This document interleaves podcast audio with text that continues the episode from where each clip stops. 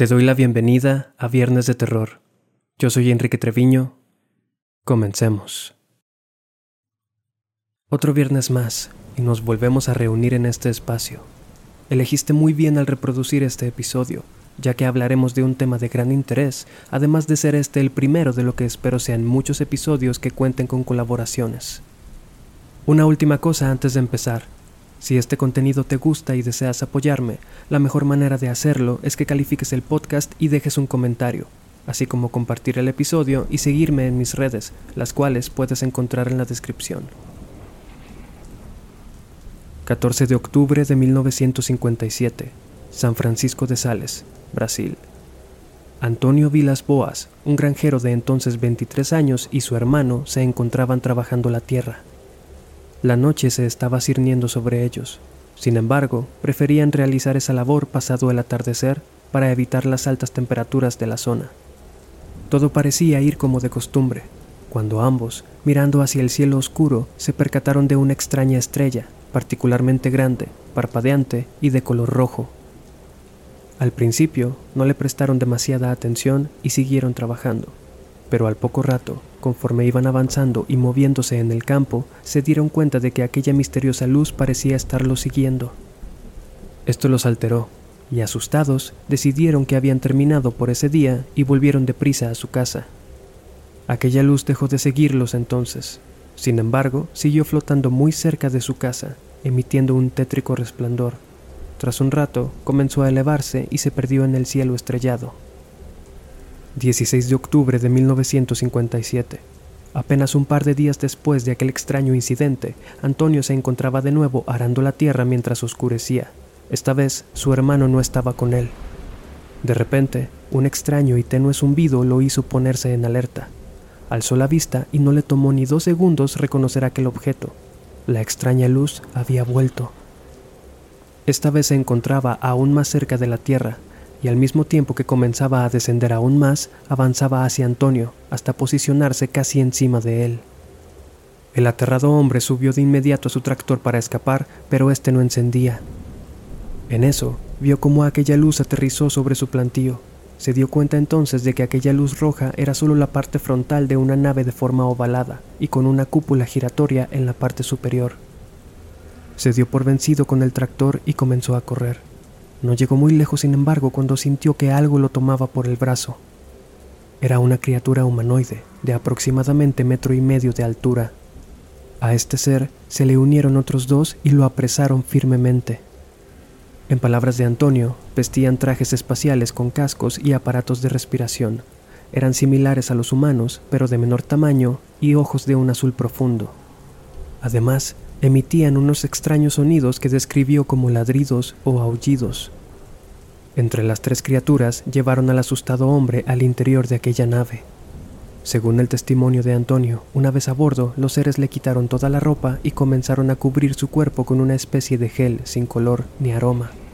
Luego, llevándolo a una especie de sala con forma de medio círculo y con varios símbolos rojos en los muros, las criaturas comenzaron a extraer muestras de sangre de su barbilla a través de un aparato con agujas que le causó un dolor insoportable. Desorientado, aturdido y lleno de temor, fue llevado después a una sala vacía donde se quedó solo por un rato. No mucho después, la puerta de la sala se abrió y entró lo que Antonio describe como una versión femenina de aquellas criaturas. Era sumamente atractiva. Estaba completamente desnuda. Tenía el cabello delgado y rubio, excepto el de sus axilas y pubis, que eran de color rojo brillante. Piel blanca, casi de un blanco cristalino, ojos azules, nariz y barbilla pequeñas, no tenía cejas ni pestañas, o si las tenía, eran excesivamente delgadas. Aquella criatura se acercó a él y comenzó a hacer gestos que él interpretó como seductores, sin embargo, por lógicas razones, aquello era lo último que Antonio deseaba hacer en ese momento. Sin embargo, sintió como el gel del que estaba cubierto comenzaba a calentar su cuerpo. Sintió un disparo de lívido y sostuvo relaciones con ella. Durante todo aquello, aquel ser no lo besó, sino que con sus pequeños y afilados dientes mordió su barbilla. Una vez consumado el acto, la misteriosa mujer se acercó a él, se tocó el vientre y después con la misma mano señaló hacia el cielo y después se retiró, con un gesto de alivio al haber culminado su tarea. Lo que siguió fue que aquellos seres le devolvieron su ropa. Antonio se vistió y recorrió otras partes de la nave junto con ellos. Después lo escoltaron a la salida. Una vez en el exterior, Antonio vio cómo la nave volvía al espacio, emitiendo la brillante luz de siempre. La de Antonio Vilas Boas fue una de las primeras abducciones extraterrestres documentadas de la historia moderna. A este incidente se le unieron otros aún más populares como el de Betty y Barney Hill en 1961. Muchos de estos testimonios han sido catalogados como simples mentiras de personas ávidas de atención, otros alucinaciones de gente con severos problemas mentales, pero hay algunos que no han podido ser descartados como falsos todavía. Al final de todo, cada historia de abducción tiene dos versiones, y cada quien es libre de elegir cuál creer. Luego de su aterradora experiencia, Antonio Vilas Boas testificó sentirse extremadamente débil, con náuseas, dolor de cabeza y dificultad para dormir, así como ardores y lesiones en la piel. Síntomas que de hecho reportaban también las personas que aseguraban haber sido abducidas, esto sin siquiera conocer las historias de los demás, o sin haber tenido interés en el tema de los extraterrestres hasta ese momento, es decir, sin motivos aparentes para mentir. Tras un tiempo de indecisión, Boas decidió ponerse en contacto con un periodista, José Martins, quien lo llevó con el doctor Olavo Fontes de la Escuela Nacional de Medicina de Brasil. Luego de escuchar su increíble historia, Boas fue sometido a una serie de exámenes por el doctor, quien determinó que sus malestares se debían a que había sido expuesto a una gran dosis de radiación. La historia de Boas salió a la luz en 1962, en la edición Abril-Junio de la revista OVNI de Brasil.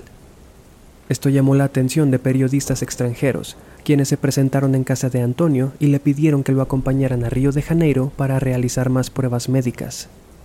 Después, el siguiente destino de Antonio sería California, donde según contó, fue llevado a unas instalaciones donde había múltiples aparatos y aeronaves que él nunca había visto en su vida. La finalidad de esto era que Antonio buscara entre aquellos vehículos aquel que lo había secuestrado y lo identificara. Se desconoce mucho de aquella experiencia. A su regreso, se dice que Boa se volvió una persona más solitaria y retraída, aunque nunca se retractó de nada de lo que contó. Según testimonios de su hermana, Antonio recibió visitas periódicas de agentes de la NASA durante 10 años luego de haber regresado de California. Peter Rogerson, un investigador del fenómeno ovni, siempre dudó de la veracidad de la historia de Boas. Dijo que prácticamente al mismo tiempo que Antonio declaró haber tenido su experiencia, se había publicado una historia muy parecida en el periódico O Cruzeiro. Además, Rogerson argumentaba, una de las razones por la que la historia de Boas adquirió credibilidad fue la suposición prejuiciosa de que cualquier agricultor del interior brasileño tenía que ser un campesino analfabeto incapaz de inventar algo así. Sin embargo, Antonio Vilas Boas no era un agricultor analfabeto. Su poder adquisitivo se elevaba por encima de los demás y su tractor era una prueba de aquello. Además, se supo que Antonio estudiaba leyes por correspondencia y en ese entonces estaba a punto de recibirse. Para muchos, estos datos son determinantes y desacreditan la historia por completo. Para otros, la posición social o el nivel de estudios no es algo que crean que los extraterrestres toman mucho en cuenta para realizar sus abducciones. Antonio falleció en 1991, siendo un abogado, con una esposa y cuatro hijos. Hasta sus últimos días, él permaneció fiel a su historia.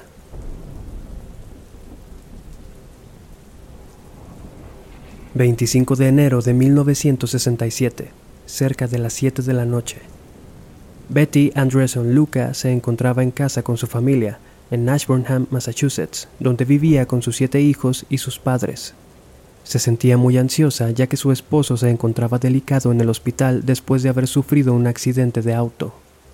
En un momento inesperado, todas las luces de la casa se apagaron y una misteriosa luz rosa entró desde la cocina y cubrió gran parte de la casa. El padre de Betty se asomó por la ventana. Al hacerlo, vio seres de baja estatura parecidos a, como dijo él, Halloween Freaks. Una de las criaturas lo volteó a ver desde afuera, y al hacer contacto visual, un extraño sentimiento recorrió su cuerpo y el hombre cayó inconsciente.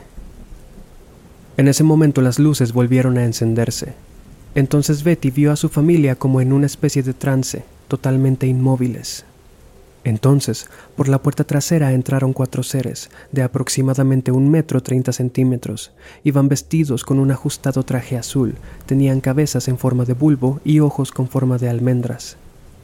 Betty perdió el conocimiento, y aproximadamente tres horas y cuarenta minutos más tarde, toda la familia despertó.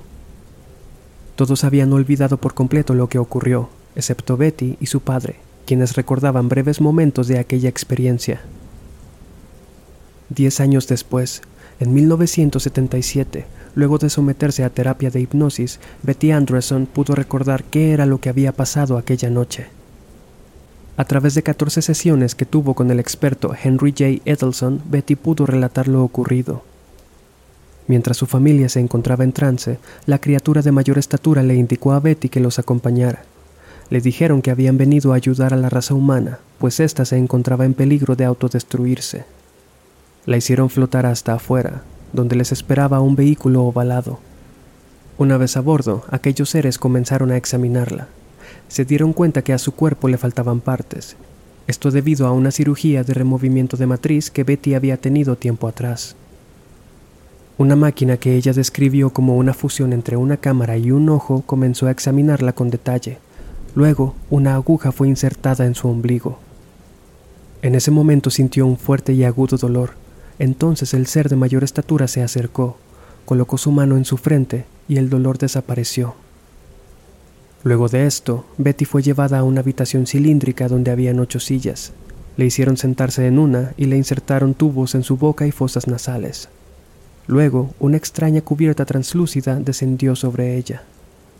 Aquella habitación entonces comenzó a ser llenada con un líquido gris Mientras esto ocurría, otro tipo de líquido de sabor dulce fue insertado en su boca y nariz a través de los tubos, produciendo un efecto tranquilizante.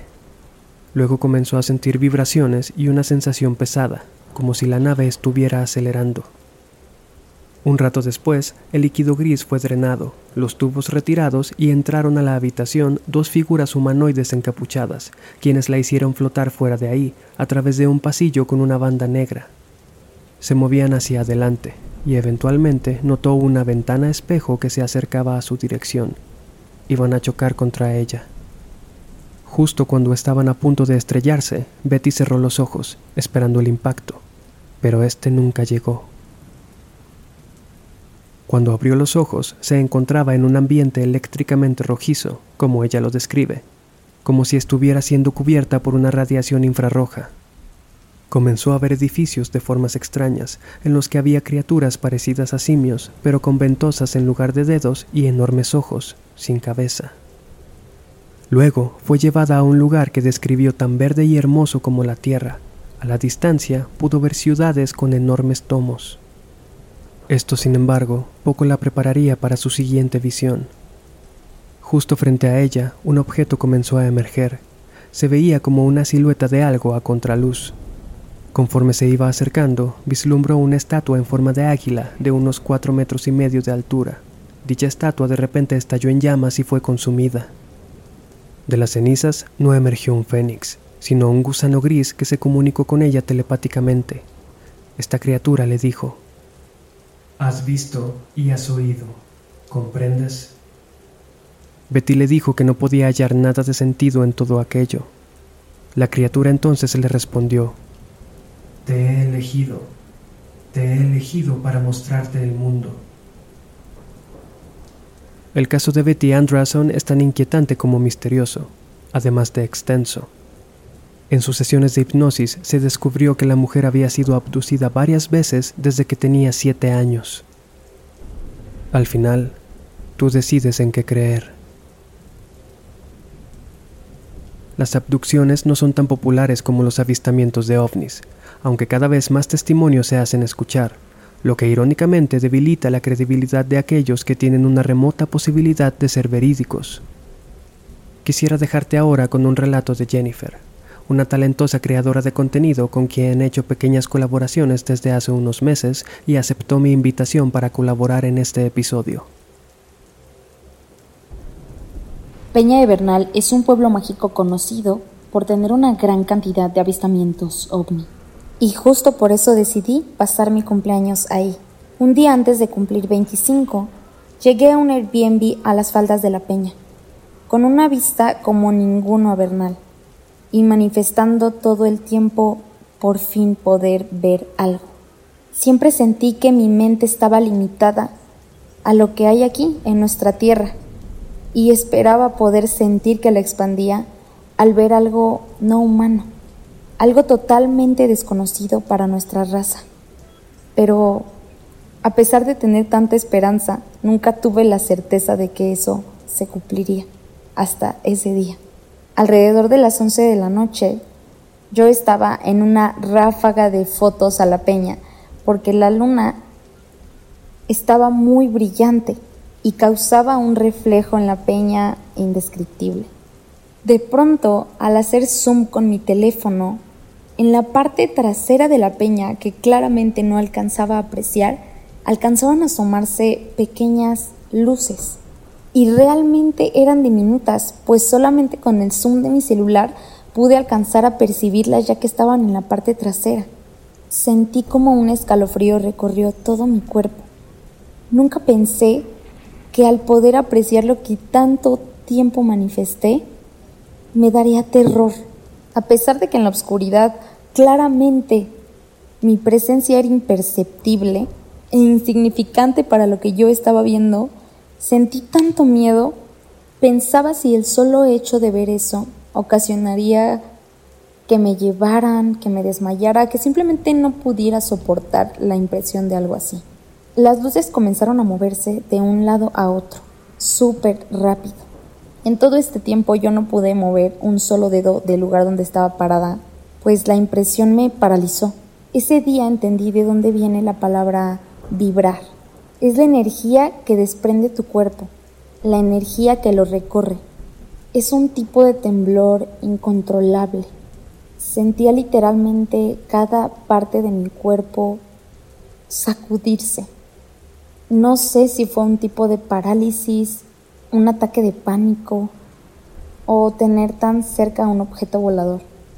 El punto es que ese día entendí qué significa vibrar alto, vibrar con una frecuencia fuera de nuestro conocimiento y de nuestro alcance. Pues la causa para mí de sentir esa vibración recorrer mi cuerpo fue tener tan cerca ese objeto volador.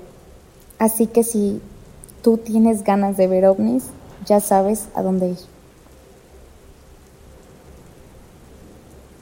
Jennifer, o Géminis como se hace llamar, tiene contenido estupendo en sus redes, las cuales te voy a dejar también en la descripción de este episodio.